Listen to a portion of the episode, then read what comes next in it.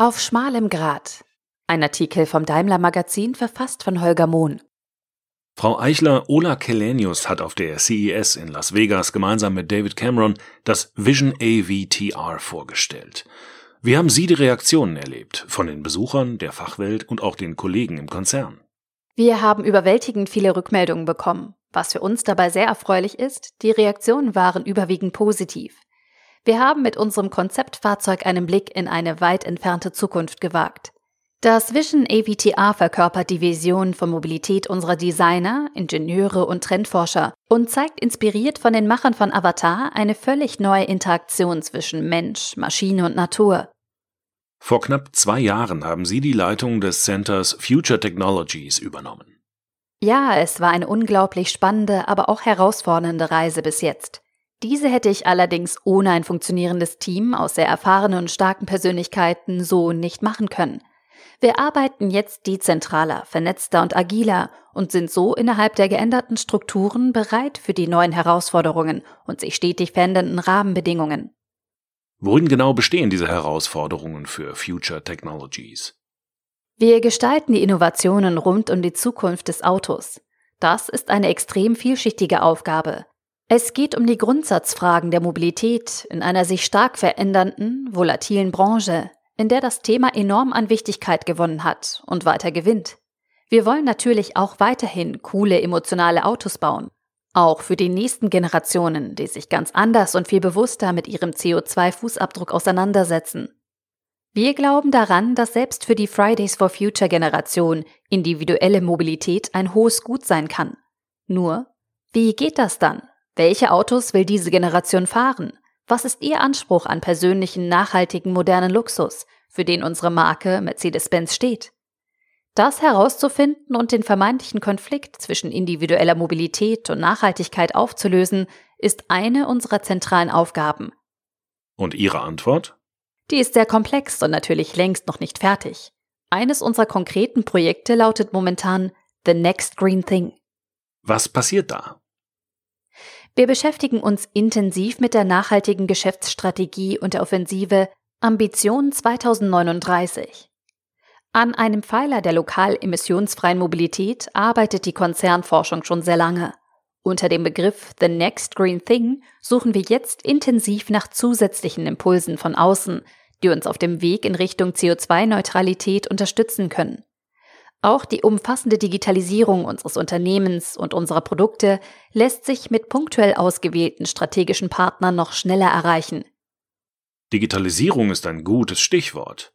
Ganz klar. Software eats the world. Ernsthaft, in dem Spruch steckt viel Wahrheit. Unsere Produkte und Dienstleistungen für die Kunden werden zwangsläufig immer digitaler. Dabei ist es unser Ziel, mit dem Ansatz Human First eine Balance zwischen Mensch und Technik herzustellen. Unsere Lösungen stellen die Freiheit, die Entscheidungshoheit und die Individualität der Menschen ins Zentrum.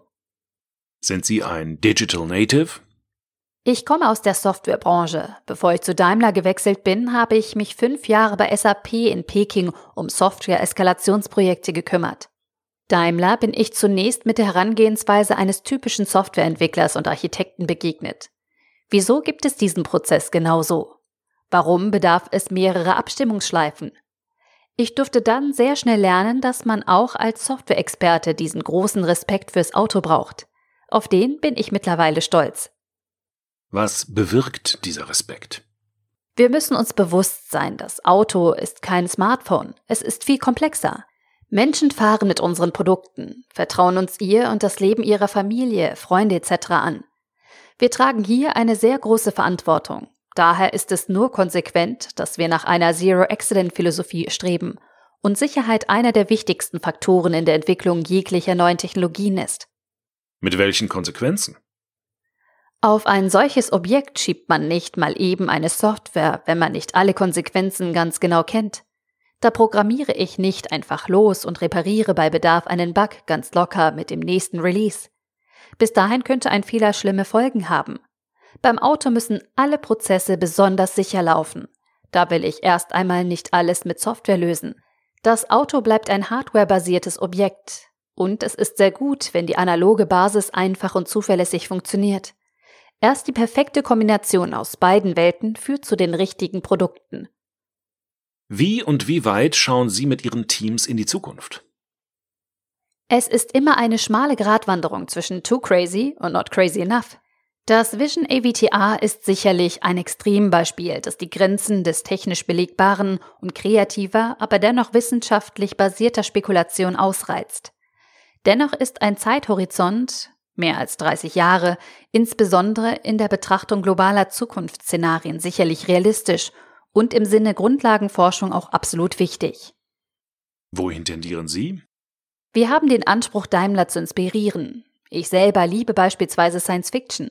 Allein die Auseinandersetzung mit der Frage, wie könnte denn das alles in der Zukunft funktionieren, ist wirklich reizvoll. Aber gleichzeitig müssen wir als Konzernforschung immer im Blick haben, was davon ist wirklich realistisch. Diese Frage prägt mich. Die reine Träumerei an dieser Stelle ist es nicht. Wir müssen den Nutzen im Blick behalten, Technologie und Innovation letztlich am Kunden und dem wirklichen Mehrwert für bessere Produkte messen. Das holt uns, neben einer natürlichen Limitation der Ressourcen, immer schnell in die Realität zurück. Wie geht das technisch? Was kann ich daraus schon heute umsetzen? Oder woran muss ich jetzt weiter forschen, damit es in fünf oder zehn Jahren technisch umsetzbar ist? Das ist die wirkliche Herausforderung. Wie schaffen Sie es, dass die Konzernforschung keine relevante Entwicklung verpasst?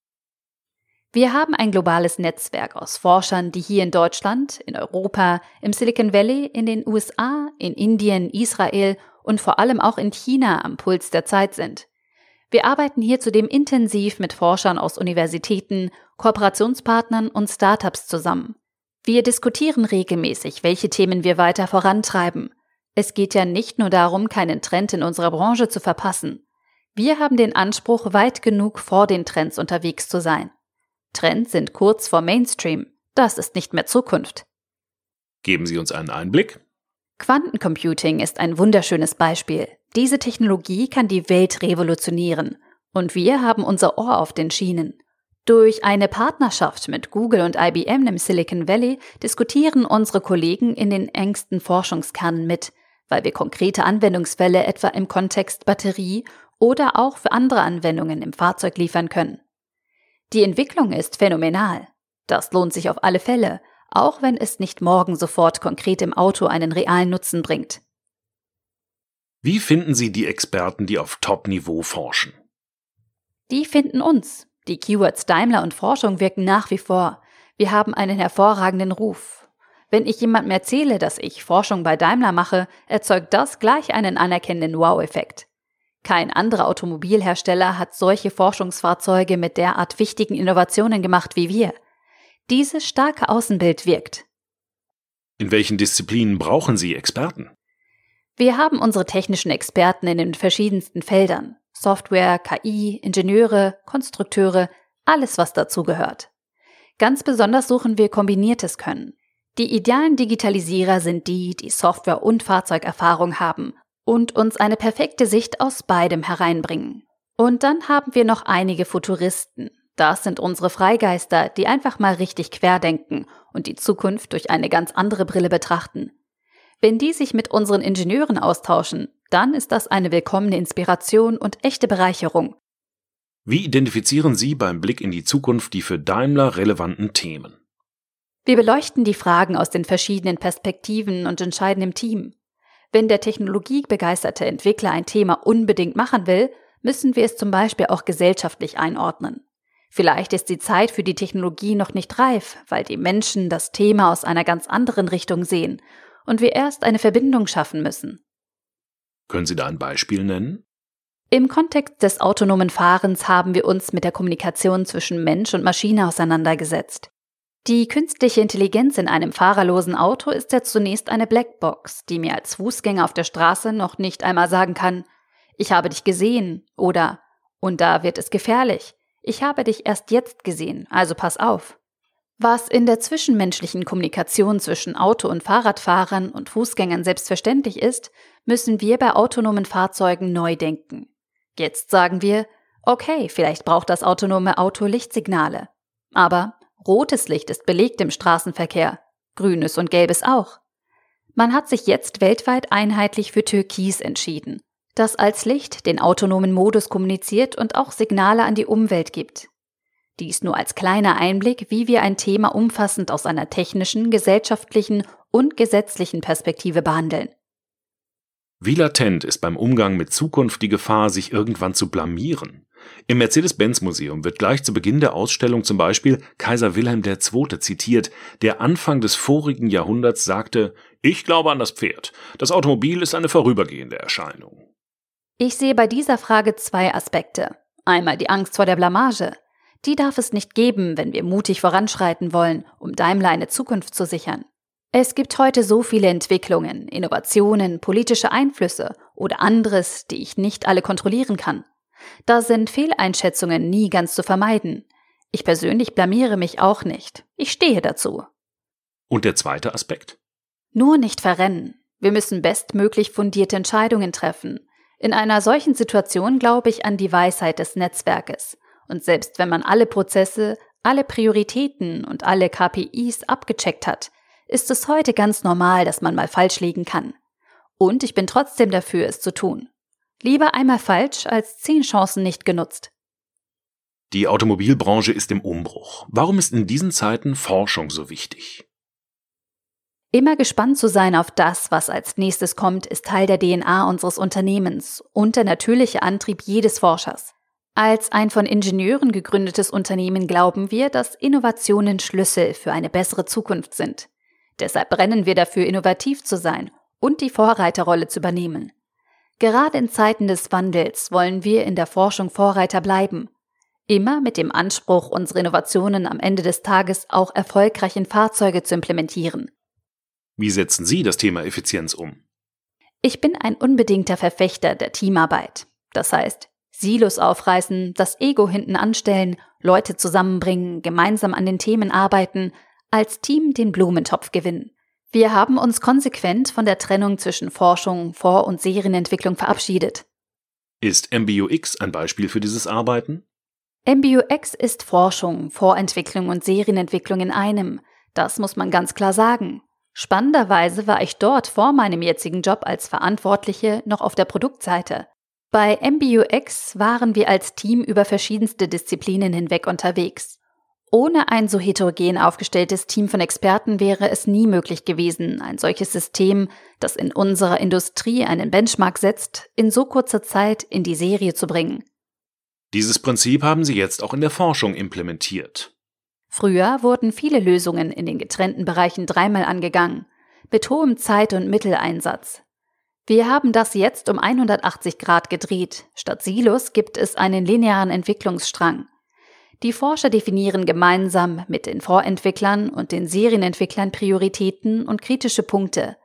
Dann formen wir gemeinsame Teams im großen Netzwerk. Man teilt es sich auf. An ein paar Themen für morgen arbeiten die Forscher als Innovationstreiber, die Entwickler beschäftigen sich mit der Serienimplementierung. Aber es ist sichergestellt, dass sie miteinander abgestimmt arbeiten und neue Erkenntnisse auf kurzem Wege in die Serie einfließen können. Auf diesem kreativen Weg erreichen wir schon heute mit gleichen Mitteln deutlich mehr. Unser neues Modell integrierter Forschung und Entwicklung fliegt. Das lässt sich an den ersten Ergebnissen ablesen. Auch da unsere Frage nach einem konkreten Beispiel. Persönlich bin ich stolz auf ein eher kleines, günstiges Softwareprodukt, das wir jetzt in der Entwicklung anwenden.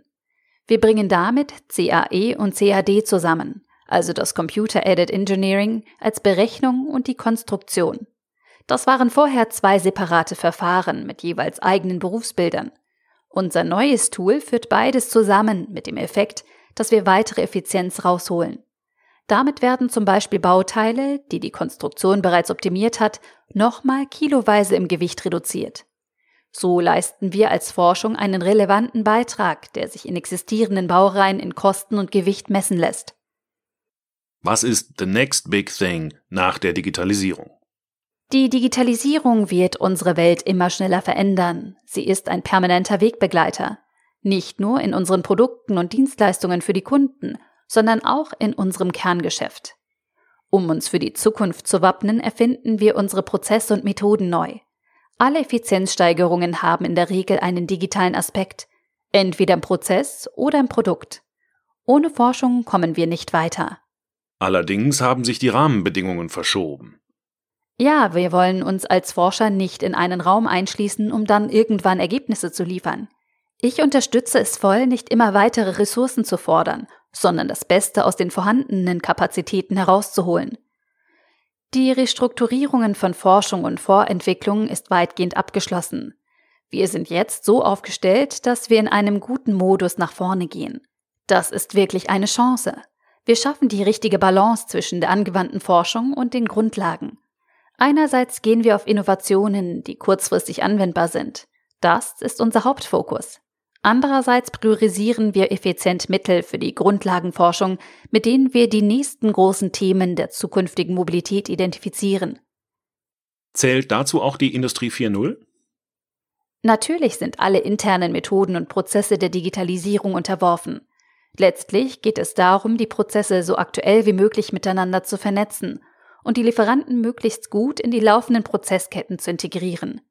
Auch die Kollegen der Produktion beschäftigen sich intensiv damit, wie sie künstliche Intelligenz, Big Data Fertigung und Logistik verbessern und effizienter machen können. Sie haben am Anfang des Interviews schon verraten, dass Sie Science-Fiction-Fan sind. Gehören Sie eher der Star Wars oder der Star Trek-Fraktion an? Ich begeistere mich für beides. Generell finde ich Science Fiction spannend. Interstellar ist einer der besten und realistischsten Filme der letzten Jahre. Das fasziniert mich. Ein Aufbruch, eine Reise ins Unbekannte, ohne Gewissheit, wo es hinführt, was die Zukunft bringt und wo das Ende liegt. Seit 2018 leitet Jasmin Eichler bei Daimler das Center Future Technologies. Zuvor arbeitete sie als Head of Operations im Bereich Connected Car and Infotainment Systems an MBUX. Vor Daimler war sie sieben Jahre für SAP tätig, davon sehr lang in Peking, China. Jasmin Eichler machte ihren Masterabschluss in Information Systems an der London School of Economics and Political Science. Holger Mohn sieht die Frage nach Star Trek oder Star Wars ähnlich entspannt wie Jasmin Eichler selbst wenn andere Sci-Fi-Fans das für die Grundsatzfrage schlichthin halten. Beim nächsten Interview möchte er aber schon noch gerne zwei, drei Kleinigkeiten in diesem Zusammenhang klären. Kirk oder Spock, Sternenflotte oder Klingonisches Reich, Rebellen oder Imperium, Jar Binks oder Chewbacca. Scherz, diese Frage stellt sich wirklich nicht.